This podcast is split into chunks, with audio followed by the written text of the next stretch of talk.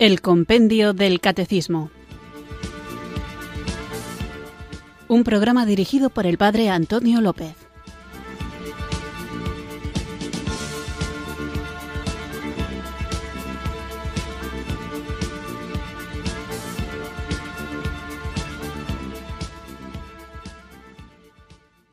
Muy buenas tardes, queridos oyentes de Radio María. Recibido un cariñoso saludo desde Irurzun, en Navarra, quienes sintonizáis una tarde más esta emisora de la Virgen, esta radio que cambia vidas, Radio María, para sintonizar el programa El Compendio del Catecismo. Escuchar este programa que creo que nos ayuda, esa es mi intención, a conocer la fe que queremos vivir, compartir y defender. No me canso de repetir, porque creo que es bueno tenerlo en cuenta que debemos estar bien preparados. Nos advierte Jesús en el Evangelio que surgirán muchos falsos profetas y que nos dirán yo soy. Pero nos dice Jesús, no vayáis detrás de ellos.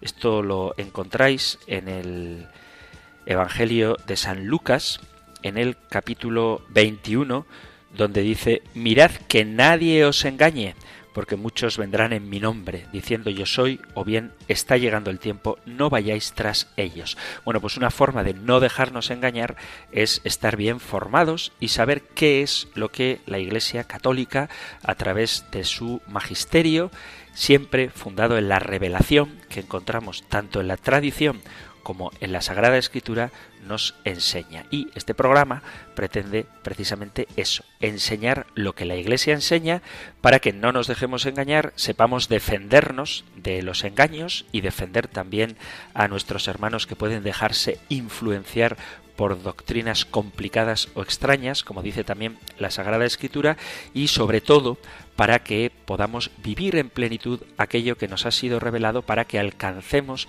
la salvación que Dios quiere regalarnos y cuya única condición para obtenerla es querer aceptarla, no poner por delante de la voluntad de Dios otra cosa que no sea lo que Él ha pensado para nosotros, ni nuestros criterios que por libre elección nos diseñamos en nuestra cabeza porque se adaptan a nuestro modo de pensar, ni porque nos dejemos influenciar por otros que quizá con buena intención, pero desviándose del camino de la verdad, nos pueden llevar por vías que a lo mejor son más cómodas o más divertidas, pero que no están tocadas por el Espíritu Santo que el mismo Jesucristo ha dejado a su Iglesia para que la guíe hacia el conocimiento de la verdad plena. Así que para estar firmes en lo que nos ha sido revelado, tenemos que ser fieles a lo que la Iglesia enseña y solo podremos ser fieles a lo que la Iglesia enseña si conocemos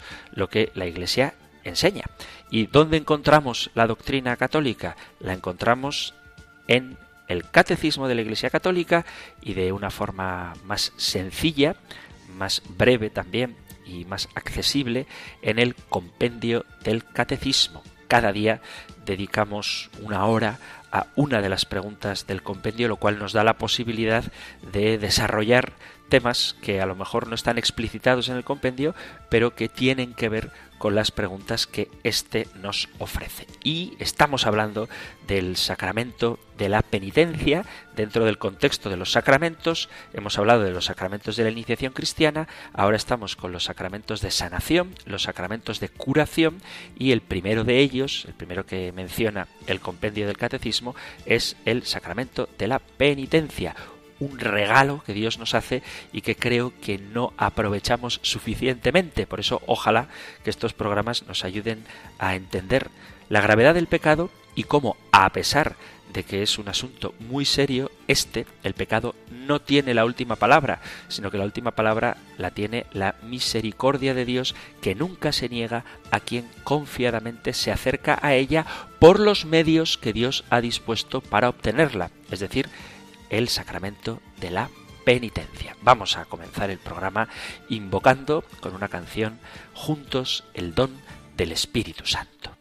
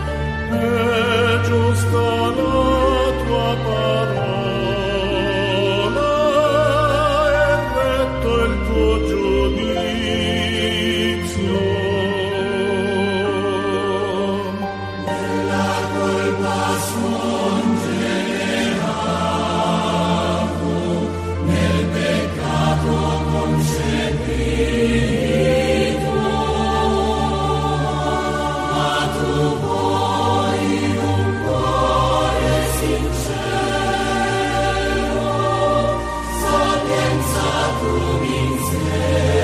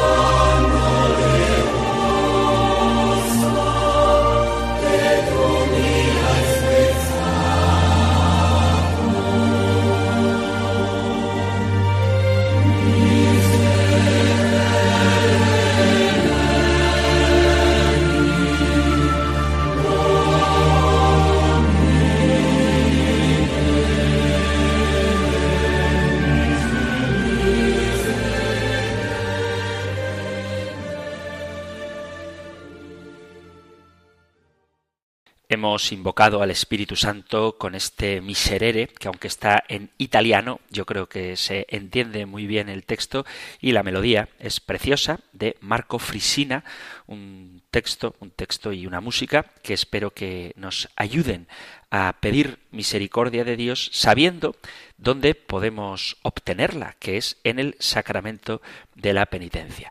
Escribía al correo electrónico una oyente hace pocos días, ayer, y decía, hola, buenas tardes, me ha encantado mucho tu programa sobre el pecado y la confesión.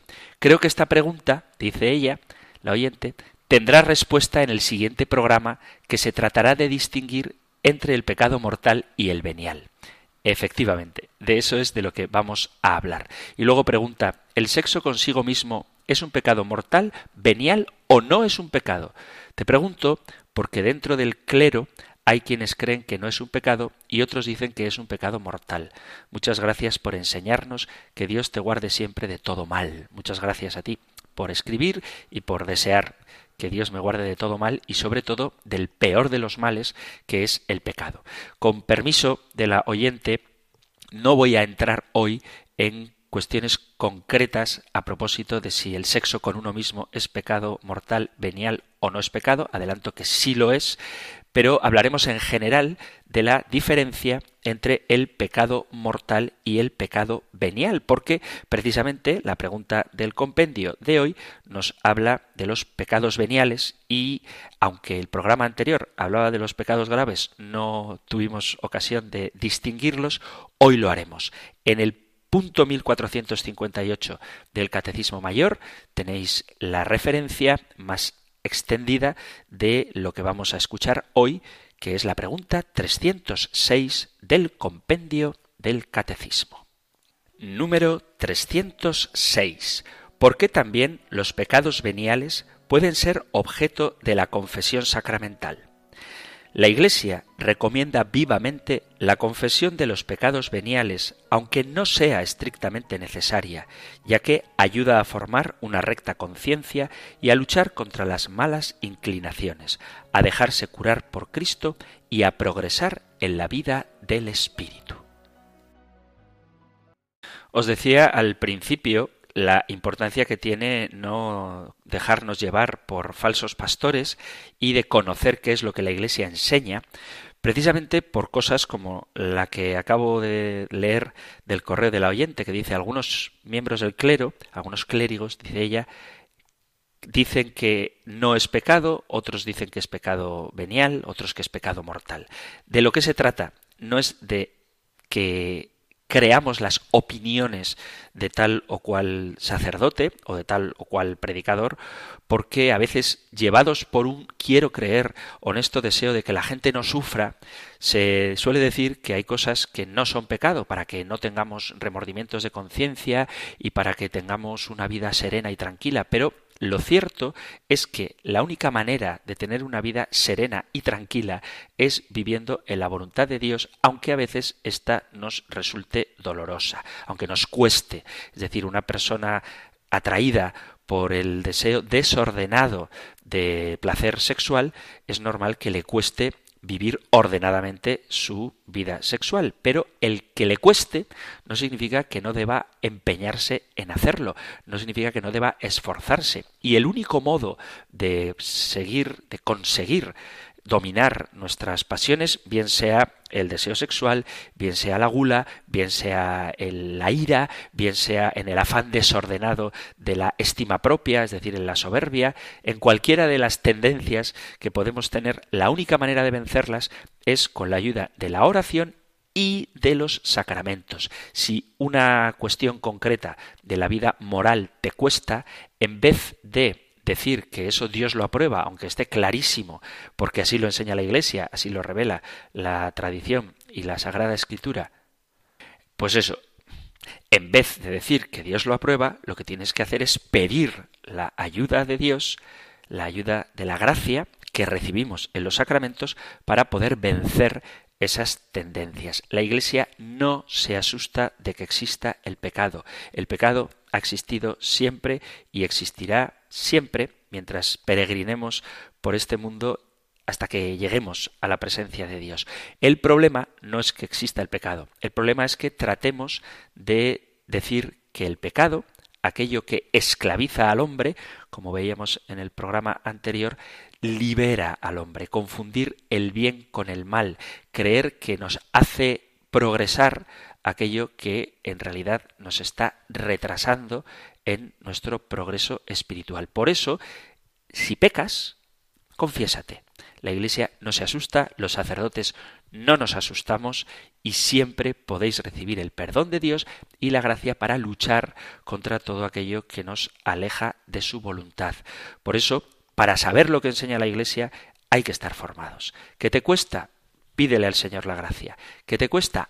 Reconoce tu debilidad, pero no llames bien a lo que es malo, ni tampoco llames malo a lo que es bueno. Y decía que no me iba a meter en la cuestión concreta del sexto mandamiento en este caso, porque ya tendremos ocasión dentro de unos cuantos programas, todavía falta bastante, de hablar de los diez mandamientos y por supuesto hablaremos también de la pureza, de la vivencia ordenada de la sexualidad. Aunque saldrá el tema, cuando veamos lo que son los pecados graves, no me voy a centrar en ello. Simplemente decir que efectivamente una búsqueda desordenada del placer venéreo, del placer sexual, sí que es un pecado precisamente porque el sexo no estaría ordenado al que es su fin. Pero como os digo, hoy veremos qué pecados son materia grave, que son muchos más que los que tienen que ver con la sexualidad. Vamos pues a hablar de el pecado venial y el pecado mortal. A veces, en algunos sectores cristianos, se niega la diferenciación entre pecado venial y pecado mortal. Hay quien dice que todo pecado es pecado y todo pecado lleva a la muerte. Y es verdad que el pecado lleva a la muerte, pero lo mismo que hay enfermedades que son más graves que otras, por ejemplo, no es lo mismo tener un resfriado que tener una leucemia, pues de la misma manera que ambas son enfermedades pero no revisten la misma gravedad, con el pecado ocurre lo mismo. Hay pecados que llevan a la muerte y hay pecados que no son de muerte. Pecado mortal es un acto gravemente pecaminoso que puede llevar a la condenación si una persona no se arrepiente del pecado antes de la muerte. Un pecado es considerado como mortal cuando su calidad, la calidad del pecado, es tal que conduce a una separación de esa persona de Dios y de su gracia. Para que haya pecado mortal se tienen que dar tres condiciones, tres condiciones para que haya pecado mortal. El pecado mortal es un pecado cuyo objeto es materia grave, primera condición, que se comete con pleno conocimiento, segunda condición, y con un consentimiento deliberado. El pecado contra el Espíritu Santo y esos pecados que claman al cielo por venganza, por ejemplo, se consideran especialmente graves. Y este tipo de pecados se distingue del pecado venial que simplemente conduce a un debilitamiento de la relación de una persona con Dios. A pesar de su gravedad, una persona siempre puede y debe arrepentirse de haber cometido un pecado mortal. Todos los pecados son perdonados. Si tenemos tiempo, en otro momento hablaremos de lo que significa el pecado contra el Espíritu Santo, ¿de acuerdo? Pero ahora nos limitamos a diferenciar pecados graves o pecado mortal que se perdonan siempre que uno se arrepienta. No hay ningún pecado que no pueda ser perdonado. Así que sea lo que sea lo que hayas hecho, absolutamente cualquier atrocidad que se te ocurra haber realizado, cualquier pecado puede ser perdonado. Para que esto ocurra, ha de haber un arrepentimiento y el arrepentimiento nos va a llevar a la confesión para recibir la absolución. La distinción entre pecado mortal y pecado venial está en la Sagrada Escritura. Es verdad que la palabra pecado venial en la palabra de Dios así explícitamente, pero sí que es verdad que la Biblia, en concreto la primera carta del apóstol San Juan, nos habla de un pecado que es de muerte y de otro pecado que no es de muerte. Y a ese pecado que no es de muerte es al que nosotros llamamos pecado venial.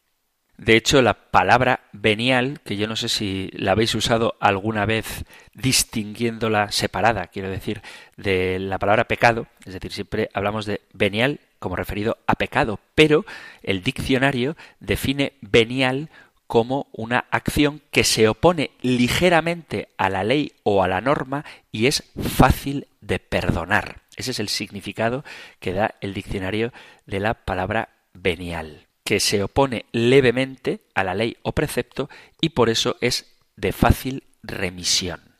San Juan Pablo II, en su exhortación apostólica Reconciliación y Penitencia, expone los fundamentos bíblicos y doctrinales de la distinción entre pecados mortales que llevan a la muerte y quien persiste en ellos no poseerá el reino de Dios, y pecados veniales, leves o cotidianos que ofenden a Dios, pero que no cortan la relación de amistad con Él. En la primera carta del apóstol San Juan, en el capítulo 5, versículo 16, encontramos esta distinción. Dice así, primera carta del apóstol San Juan, Leo desde el versículo 16. Si alguno ve que su hermano comete un pecado que no es de muerte, pida y le dará vida.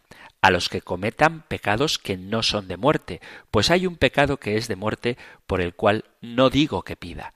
Toda iniquidad es pecado, pero hay pecado que no es de muerte vemos como en la Sagrada Escritura aparece nítidamente clara la diferencia entre el pecado que es de muerte y otro pecado que no es de muerte, aunque todo pecado es una iniquidad, dice el apóstol San Juan en su primera carta en el capítulo 5. En la Sagrada Escritura tenemos algunos catálogos de pecados y por cierto ya San Pablo advierte de aquellos que enseñan o aprueban a quienes cometen pecado. Dice Leo Carta a los Romanos capítulo primero a partir del versículo 28.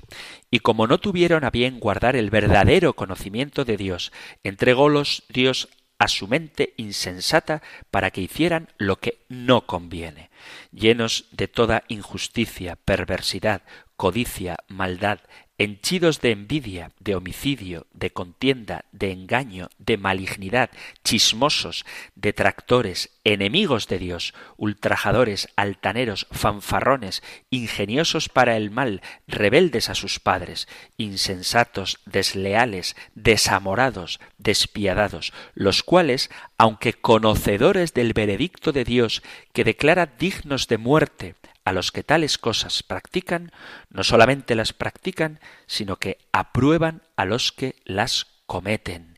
Y quien comete estas cosas no heredará el reino de Dios.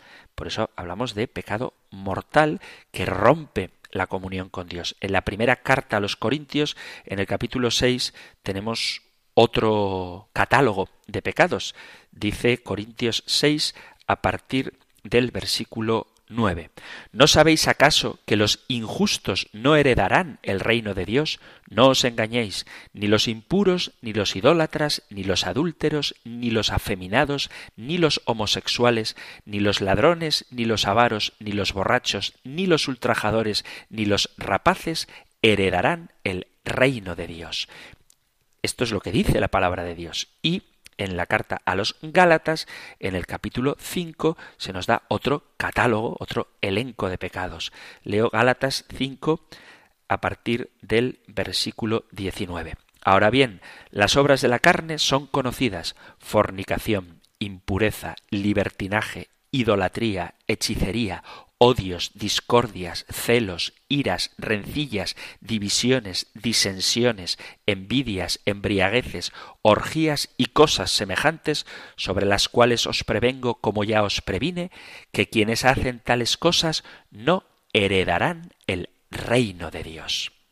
Esto referido a los pecados de muerte, a los pecados mortales, pero luego hay otros pecados que no llevan a la muerte. El apóstol Santiago, en la carta de Santiago, en el capítulo 3 dice, No os hagáis maestros muchos de vosotros, hermanos míos, sabiendo que nosotros tendremos un juicio más severo, pues todos caemos muchas veces. Dice el apóstol Santiago, pues todos caemos muchas veces. Si alguno no cae hablando, es un hombre perfecto, capaz de poner freno a todo su cuerpo. Es decir, que el apóstol Santiago reconoce que todos caemos muchas veces, pero eso no rompe nuestra relación con Dios.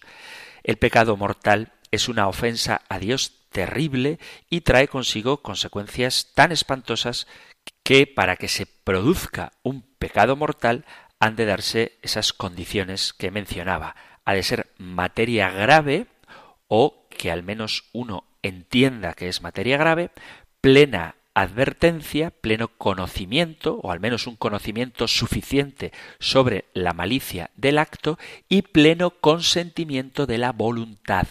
Es decir, si tú no sabes que una cosa es pecado, o que una cosa es materia grave, no cometes un pecado mortal. El tema está en que tienes la obligación de tener una formada conciencia moral. Si no tienes libertad para realizar un acto, aunque sea materia grave, si no tienes libertad, no es un pecado mortal. Un acto que reúna tales tres condiciones separa verdaderamente de Dios, es decir, produce la muerte del alma. Dice San Juan Pablo II que se debe evitar reducir el pecado mortal a un acto de opción fundamental contra Dios, como se suele decir, entendiendo con ello un desprecio explícito y formal de Dios o del prójimo. Lo que el Papa quiere decir que pecado mortal no es simplemente que tú tengas una actitud explícita, clara, directa de rechazo contra Dios, sino que cuando tú, a sabiendas de lo que es la voluntad de Dios, teniendo conciencia de la gravedad que faltar a una norma dada por Dios tiene y poseyendo la libertad necesaria para poder hacer o rechazar esa acción, si tú, a pesar de que se dan estas condiciones, cometes el acto que Dios reprueba, estás cometiendo un pecado mortal. La maldad del pecado mortal consiste en que rechaza un gran don de Dios, la gracia que es necesaria para la vida sobrenatural. Y por lo tanto, el pecado mortal separa al hombre de Dios y separado de Dios el hombre muere, desvía al hombre de su fin verdadero, que es Dios, orientándolo hacia los bienes creados. Por eso tenemos que entender la expresión de actos desordenados, que en el fondo es lo mismo que decir pecado. La creación es buena en sí misma, pero cuando hacemos un uso desordenado de ella y convertimos lo que son medios en fines, cuando, igual que hizo el pueblo de Israel, adora como su Salvador a la criatura que ellos mismos hicieron, el becerro de oro, eso es un pecado mortal. Y esta oposición a la soberanía de Dios se manifiesta de muchas maneras. El pecado venial, por su parte, rechaza un don de Dios, pero un don digamos, menor, algo que no es imprescindible para mantenerse en la vida sobrenatural. No produce la muerte del alma, pero sí una enfermedad, un debilitamiento. No separa al hombre de Dios completamente, no excluye su gracia y su amistad, no desvía al hombre totalmente de su fin, pero sí que implica un debilitamiento, una flojera, un tropiezo en el camino hacia Él. Un pecado venial es una ofensa a Dios, pero que no rompe la amistad con Él. Por ejemplo, si yo tengo un amigo que me cuenta un secreto que es muy íntimo para él y yo lo revelo en público riéndome de los dramas que me ha contado en un bar sin respetar la confianza que él ha depositado en mí, es normal que mi amistad con él se pierda. Eso sería un pecado mortal. Sin embargo, si yo quedo con un amigo a las cinco y cuarto y resulta que llego a las seis menos diez, aunque he llegado tarde y eso le ha hecho esperar y supongo que le molestará un poquito, eso no rompe mi amistad con él. Entonces hay pecados que rompen la amistad con Dios y hay otros pecados que debilitan esa relación con Dios sin llegar a romperla. Esta es la diferencia entre pecados mortales y pecados veniales. Además de los textos que os he citado de la palabra de Dios, en concreto la primera carta de San Juan en el capítulo 5, donde explícitamente habla de pecados que son de muerte y otros que no son de muerte, además de esos pasajes, los padres de la Iglesia, la tradición de la Iglesia, sí que ha distinguido los pecados mortales de los pecados veniales. Por ejemplo, Tertuliano dice, la disciplina gobierna al hombre, el poder pone un sello sobre él, aparte del hecho de que el poder es el Espíritu, pero el Espíritu es Dios, que además usó para enseñar que no debe haber comunicación con las obras de las tinieblas. Observa lo que dice, ¿quién además pudo perdonar los pecados? Esta es su única prerrogativa, porque ¿quién perdona los pecados sino Dios? Y por supuesto, ¿Quién sino Él puede perdonar los pecados mortales como los que se han cometido contra sí mismo y contra su templo? Y también San Jerónimo dice hay pecados veniales y pecados mortales. Una cosa es deber diez mil talentos, otra cosa es un cuarto. Tendremos que dar cuenta de una palabra ociosa no menos que de un adulterio, pero ser hecho sonrojarse y ser torturado no es lo mismo. No es lo mismo ponerse rojo en la cara y estar en agonía durante mucho tiempo. Si suplicamos por los pecados menores, se nos concede el perdón, pero por los pecados mayores es difícil obtener nuestro pedido. Hay una gran diferencia entre un pecado y otro. Hasta ahora hemos visto que existe una diferencia entre pecado mortal y pecado venial y cómo esta diferencia está en la Sagrada Escritura y también en la tradición. Vamos a hacer un breve descanso musical y continuaremos con nuestro programa hablando ya más en concreto de cuáles son los pecados graves y cuáles son los pecados veniales. Misericordia, Señor hemos pecado. Misericordia, Señor, hemos pecado. Misericordia, Dios mío, por tu bondad, por tu inmensa compasión, borra mi culpa, lava del todo mi delito, limpia mi pecado, misericordia Señor,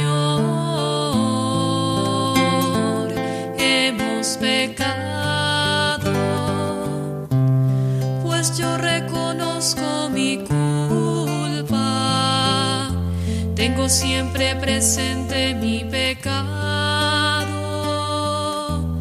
contra ti, contra ti solo pequé, cometí la maldad que aborreces. Misericordia, Señor, hemos pecado.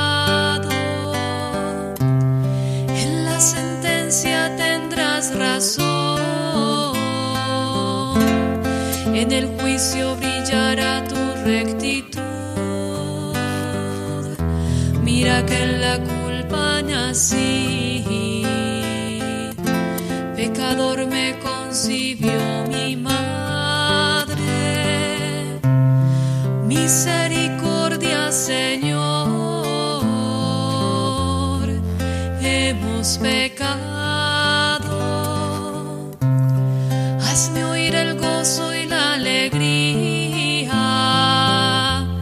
se alegren los huesos quebrantados.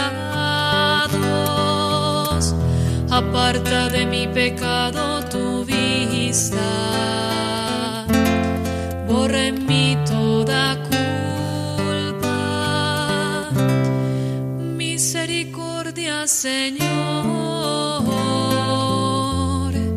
hemos pecado.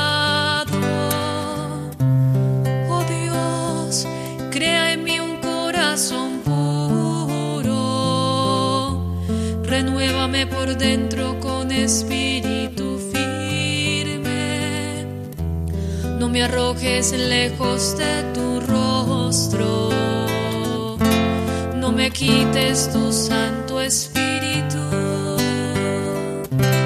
Misericordia, Señor,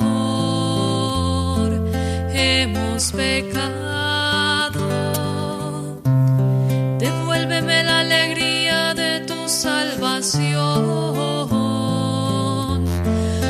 Afiánzame con espíritu generoso enseñaré a los malvados tus caminos, los pecadores volverán a ti. Misericordia, Señor, hemos pecado.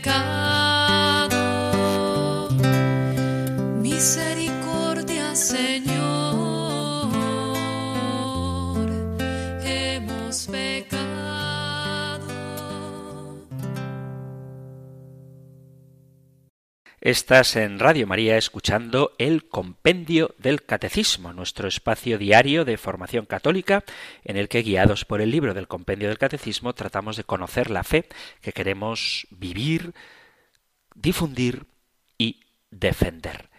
Hoy estamos con la pregunta 306. ¿Por qué también los pecados veniales pueden ser objeto de la confesión sacramental? Os recuerdo que podéis escuchar este programa siempre que queráis en los podcasts de la aplicación de Radio María que tenéis en la página web o en el teléfono móvil, en vuestra aplicación de teléfono móvil, donde podéis encontrar todas las preguntas que hemos tratado hasta ahora del compendio del catecismo y desde luego podéis escuchar el programa de lunes a viernes de 4 a 5 de la tarde, una hora antes si nos sintonizas desde las Islas Canarias. Estábamos viendo cómo existe una distinción clara en la Sagrada Escritura y en la tradición entre pecado mortal y pecado venial. Os recuerdo que para que se dé pecado mortal han de darse algunas condiciones, tres en concreto.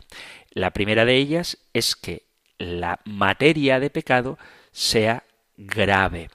Esta expresión, pecado grave, se usa para indicar que es materia grave y a veces se identifica con pecado mortal. No es exactamente lo mismo materia grave que pecado mortal, pero de facto se utilizan ambas expresiones como sinónimas.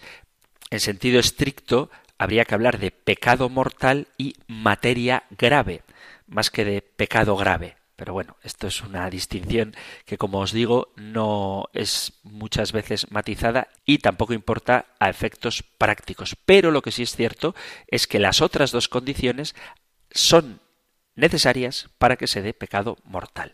Y esas otras dos condiciones son que debe cometerse con un pleno conocimiento y conciencia de la acción pecaminosa y de la gravedad de la ofensa y que debe cometerse con un consentimiento total y deliberado, es decir, ha de hacerse con libertad. Si lo haces presionado por distintas causas externas o internas, el pecado, aunque sea materia grave, no se convertiría en un pecado mortal. Por eso sí que es conveniente tener un poquito clara la diferencia, aunque no es imprescindible, entre materia grave y pecado mortal, porque puede haber una materia grave que por el hecho de que falten algunas de las dos condiciones, como el conocimiento o la libertad, que en sentido estricto, aunque sea materia grave, no sería pecado mortal. De ahí la distinción. Ahora bien, ¿y qué es materia grave? El catecismo define materia grave. La materia grave está especificada por los diez mandamientos correspondiente a la respuesta de Jesús al joven rico. No mates, no cometas adulterio, no robes, no des falso testimonio, no defraudes, honra a tu padre y a tu madre. La gravedad de los pecados es más o menos grande. El asesinato es más grave que el robo. También hay que tener en cuenta a quién se hace daño. La violencia contra los padres es en sí misma más grave que la violencia contra un extraño. Es decir, que a la hora de valorar un pecado hay situaciones que lo hacen más grave. Por poner un ejemplo, si tú mantienes una relación extramatrimonial con una persona, sin estar casado con él, una relación sexual, eso es un pecado. Si esa persona está casada, la calidad del pecado es más grave. Si esa persona es consagrada, la calidad del pecado es más grave todavía. Y si encima has tenido la relación sexual con una persona consagrada en un templo, por ejemplo, perdón por la burrada, pero es para que veamos que las cosas tienen mayor o menor gravedad según a quién le hagamos el daño, incluso según dónde hagamos el daño. Y en este sentido, la adoración a otros dioses, la blasfemia, está incluida también dentro de los pecados graves. Aunque la Iglesia en sí no proporciona una lista de pecados graves ni divide las acciones en categorías graves y veniales, los documentos de la Iglesia sí nombran ciertos pecados graves así como ofensas y acciones cuyo tema se considera ser grave. Por ejemplo, en el área de la sexualidad, ya que ha preguntado una oyente por el tema, el catecismo señala que las siguientes acciones pueden implicar una mayor gravedad. Sexo extramarital, divorcio, masturbación o los pecados que claman al cielo por venganza se consideran especialmente graves, es decir, pedirle a Dios que es bueno y misericordioso con todos, que se vengue de alguien porque te ha hecho daño, eso es considerado un pecado grave. Con respecto al conocimiento pleno de una persona de un determinado acto sobre si es pecado en materia grave, la Iglesia Católica enseña que la ignorancia involuntaria insisto en esta palabra, la ignorancia involuntaria puede disminuir o incluso eliminar la imputabilidad de una ofensa grave, pero nadie se considera ignorante de los principios de la moral ley que está escrita en la conciencia de todo hombre. Tú no puedes excusarte diciendo que no sabías que asesinar era un pecado grave. Eso debes saberlo y no saberlo sería otro pecado. Por lo tanto, no puedes excusarte en la ignorancia para pretender que los pecados graves no lo sean. Los impulsos de los sentimientos y pasiones también pueden disminuir el carácter voluntario y libre de la ofensa, al igual que las presiones externas o los trastornos patológicos, las enfermedades mentales. El pecado cometido por malicia, por elección deliberada, es un pecado más grave que cuando tú haces una cosa por ignorancia, porque estás cegado por las pasiones, porque tienes malos hábitos o sencillamente porque estás loco. Ojo, sigue siendo pecado, pero es más grave cuando lo haces con plena conciencia que cuando lo haces por ignorancia o por un trastorno. La enseñanza de la Iglesia sostiene que la imputabilidad y la responsabilidad de una acción puede verse disminuida o incluso anulada por la ignorancia, la inadvertencia, la coacción, el miedo, el hábito, los lazos, afectos desordenados y otros factores psicológicos o sociales. En este sentido, un pecado cometido mientras uno está borracho, que en sí mismo ya es un pecado, puede carecer de la conciencia y del consentimiento necesarios para que el pecado sea mortal. Pero cuando uno se da cuenta del peligro de beber, entonces eso en sí mismo se convierte en un pecado mortal. Si tú sabes que cada vez que te emborrachas te metes en peleas, a lo mejor el hecho de que te metas en peleas está atenuado por tu borrachera, pero tu borrachera, que te la has cogido cuando todavía estabas sobrio, eso sí que se convierte en una materia grave. Un matiz, no confundir materia grave con los pecados capitales. Los pecados capitales se llaman capitales porque conducen hacia otros pecados, digamos que son cabeza, de ahí el nombre capital, de otros pecados, pero no son necesariamente pecados graves. Es decir, tú no puedes decir he pecado de ira. Bueno, puedes decir he pecado de ira, es un pecado capital, la ira, pero hay que ver cómo has concretado ese pecado. Puedes haber pecado de ira porque le has dado una paliza a alguien, que sería materia grave, o puedes haber pecado de ira cuando enfadado le has negado el saludo a alguien. Ambas cosas son motivadas por el pecado capital de la ira, pero una, darle una paliza, es materia grave, has atentado contra su integridad física y negarle el saludo es un pecado venial, ambos originados por el pecado capital. Entonces no confundir pecados capitales con pecados graves. Los pecados graves se llaman así, los pecados mortales, debido a su naturaleza grave. Los pecados mortales se llaman pecados graves porque atañen a materia grave, aunque como decía antes no es exactamente lo mismo, porque puede haber un pecado de materia grave, pero que no sea un pecado mortal si las otras condiciones de libertad y conciencia y conocimiento no concurren para que la materia grave sea necesariamente pecado mortal.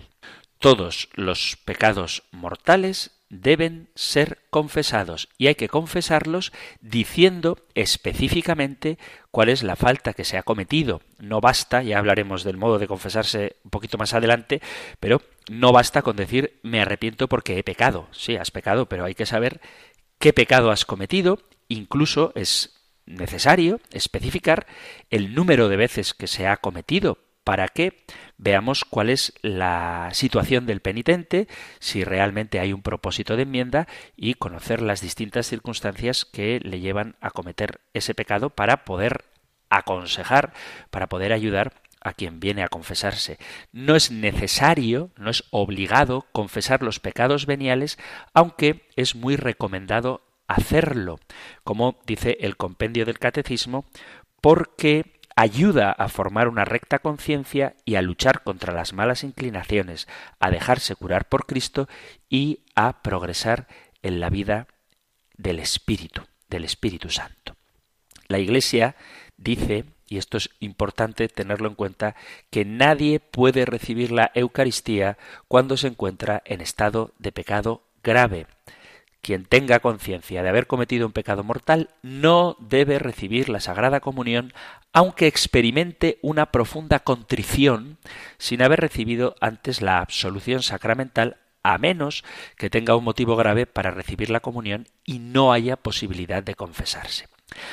Existen algunos pecados mortales que provocan la excomunión automática por el mismo hecho, por ejemplo, la renuncia a la fe y a la religión, la apostasía, la profanación de las especies eucarísticas, el aborto, estos pecados mortales son tan graves que la Iglesia, a través de la ley, los ha convertido en delitos. La Iglesia prohíbe a los excomulgados recibir cualquier sacramento, no solo el de la Eucaristía. Ningún sacramento se puede recibir si estás excomulgado y también se restringe severamente la participación de una persona excomulgada en los oficios litúrgicos de la Iglesia. Una persona excomulgada arrepentida puede hablar con un sacerdote, generalmente en un confesionario, sobre su excomunión para arreglarla. Se puede, siempre se puede volver al seno de la Iglesia. No se puede negar la remisión de los pecados a alguien que se haya arrepentido verdaderamente de sus acciones y que, en la medida de lo posible, haya reparado adecuadamente los daños y el escándalo o al menos que tenga la intención de hacerlo. O sea que todos los pecados, sean cuales sean, se pueden perdonar cuando hay arrepentimiento, contrición, confesión y se trata de reparar el daño. San Juan Pablo II decía, la enseñanza de la Iglesia afirma la existencia del infierno y su eternidad, Inmediatamente después de la muerte, las almas de los que mueren en estado de pecado mortal descienden al infierno donde sufren los castigos del infierno, fuego eterno. Y dice el catecismo, el castigo principal del infierno es la separación eterna de Dios, en quien sólo el hombre puede poseer la vida y la felicidad para las que fue creado y por las que anhela. Sin embargo, no especifica que una persona esté en el infierno. La Iglesia nunca ha declarado que nadie esté en el infierno, pero sí que dice que nuestra libertad tiene el poder de tomar decisiones para siempre sin vuelta atrás. No obstante, hay que subrayar siempre que no hay límites a la misericordia de Dios y aunque podemos juzgar que un acto es en sí mismo una falta grave, debemos confiar el juicio de las personas a la justicia y misericordia de Dios. No podemos ver en su mente para saber si fue deliberado o cometido con pleno conocimiento. Además, como el padre de la parábola del Hijo pródigo, Dios perdona a los que se arrepenten sinceramente. El pecado mortal se remite mediante la absolución por parte del sacerdote en el sacramento de la penitencia. Sin embargo, la efectividad de la absolución depende de los actos del penitente, comenzando con el dolor del pecado o la contrición. La contrición perfecta o también la atrición, la contrición imperfecta, junto con la firme resolución de no pecar más y de recurrir al sacramento de la penitencia lo antes posible, puede restaurar la relación de una persona con Dios, ya que así como la gracia salvadora de Dios, es decir, la gracia santificante se te da, la curación la restitución también se te da. Esta enseñanza sobre la contrición perfecta es un recordatorio de que la misericordia y el perdón de Dios están siempre disponibles, incluso cuando no se pueda acceder al sacramento de la penitencia, pero también indica que los católicos que conocemos la institución por parte de Cristo del sacramento de la penitencia debemos tener la intención de usarlo. Cualquier acto humano que surja del amor hacia Dios está inspirado por la gracia, está primereado, que diría el Papa Francisco, por Dios y está dirigido a hacer la voluntad de Dios. Cuando la contrición perfecta es el medio por el cual uno busca restaurar la relación con Dios, también tiene que haber una resolución de querer confesar los pecados mortales que no hayan sido confesados y absueltos previamente en el sacramento de la penitencia. Me quedo con las ganas de concretar un poco más las acciones concretas que constituyen materia grave, según lo que dice el Catecismo de la Iglesia Católica u otras fuentes como las declaraciones de la Congregación para la Doctrina de la Fe, las cartas apostólicas y otros documentos autorizados de la Iglesia, pero, queridos amigos, queridos oyentes, se ha terminado el tiempo para nuestro programa de hoy. Así que tendremos que esperar al próximo para seguir hablando del sacramento de la penitencia. Y mientras tanto, si hay alguna cuestión que haya quedado pendiente, alguna duda que os haya surgido mientras escucháis el programa o mientras reflexionáis o dialogáis con otras personas, sabéis que podéis enviar vuestras consultas al correo electrónico compendio arroba radiomaria.es compendio arroba radiomaria.es o si lo preferís al número de teléfono para WhatsApp 668 594 383 668 594 383. Terminamos recibiendo la bendición del Señor. El Señor te bendiga y te guarde, el Señor ilumine su rostro sobre ti y te conceda su favor, el Señor te muestre su rostro y te conceda la paz. Muchísimas gracias por estar ahí Gracias por escuchar el compendio del catecismo y si queréis volveremos a encontrarnos en un próximo programa. Un fuerte abrazo.